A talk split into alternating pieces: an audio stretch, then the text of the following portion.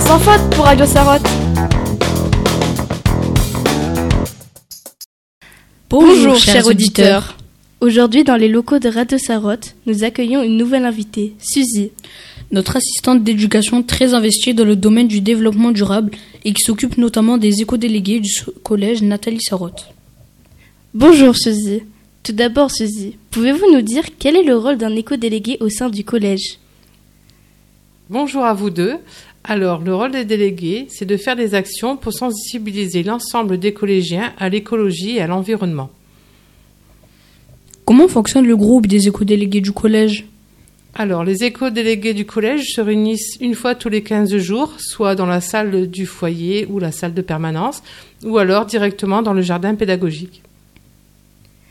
Quels projets ont été mis en place concrètement par les éco-délégués Et quels sont les projets à venir? Comme projet, nous avons fait une map monde en plein milieu de la cour. Cette map monde est entourée de mains d'élèves, car euh, en fait, c'était leur façon de signer euh, un engagement de 5 sur 10 actions à faire faciles, comme euh, arrêter l'eau quand on se brosse les dents ou fermer la lumière quand on quitte une pièce. Donc en fait, les mains autour de la map monde représentent en fait une sorte de protection. Après, nous avons fait l'année dernière une, échelle de détérioration des déchets avec les élèves. Donc, nous avons fait ça sur un mois de temps et elle est euh, maintenant, elle est devant, à côté de l'ascenseur euh, où tout le monde peut la voir. Donc, sur l'échelle de déchets, on a repris les mêmes couleurs que la map monde pour, pour montrer qu'il y a une, une continuité dans les actions des éco-délégués.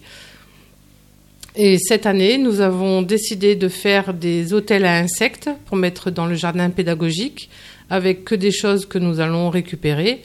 Et nous allons faire aussi une fresque avec des bouchons représentant les anneaux, les anneaux olympiques car nous sommes dans une année olympique. Et pour terminer, pouvez-vous nous en dire plus sur le jardin pédagogique mis en place au collège? Alors, dans le jardin pédagogique, il est très difficile de planter directement à même le sol. C'est pour ça que nous avons des grands bacs euh, qui ont été faits par Monsieur Leroy. Et sinon, dans le, dans le sol, on a réussi à planter, nous avons deux vignes qui ont survécu à la sécheresse. Et nous avons aussi un plan de curie. Il y a un mois avant les vacances, nous avons planté avec les éco-délégués de la ciboulette et du persil.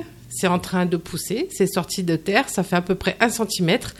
Et là, nous allons commencer les semis euh, de tomates et de fraises pour les replanter cet été. Merci Suzy de nous avoir éclairé sur cette question. C'était Yed et Gaël pour Radio Sarotte. À bientôt sur nos ondes.